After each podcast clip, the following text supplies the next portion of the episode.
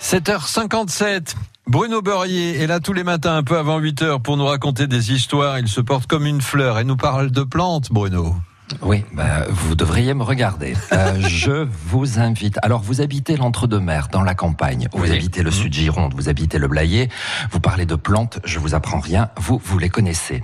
Mais je vous invite, pour sa sixième édition, vous avez l'association des Amis de Tosia, qui vous attend pour un rassemblement d'horticulteurs, d'artisans et de créateurs de jardins. Au bas mot, vous avez 110 exposants au château de Tosia à Gradignan, demain, samedi et dimanche. Alors, à l'origine de ce rendez-vous, Aurélie et Pierre de Ferluc ont fait de Tosia un lieu de rencontre et d'expérience pour les professionnels et pour vous, grand public, autour de plantes, mais alors démentes, remarquables et apprendre tout sur l'art de jardiner. Cette manifestation, elle a lieu deux fois par an, au printemps et à l'automne, avec chaque fois un thème. Cette année, ils ont choisi la flore et la faune.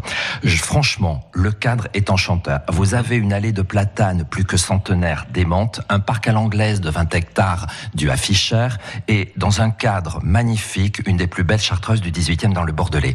Ah, si vous croisez dans les allées une petite dame, pas très haute, c'est la dame de Tosia. Je voulais lui rendre hommage. Je veux parler de la maman de Madame de Ferluc. C'est elle qui a sauvé Tosia et qui euh, vous propose ce cadre remarquable aujourd'hui. Ah, un dernier tuyau, Dominique. Oui.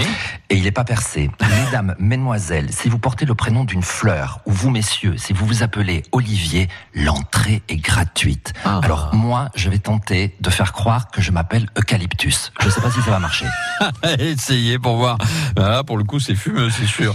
Euh, Bruno Beurrier, tous les matins un peu avant 8h pour euh, les belles histoires sur France Bleu Gironde. À demain, Bruno. À demain.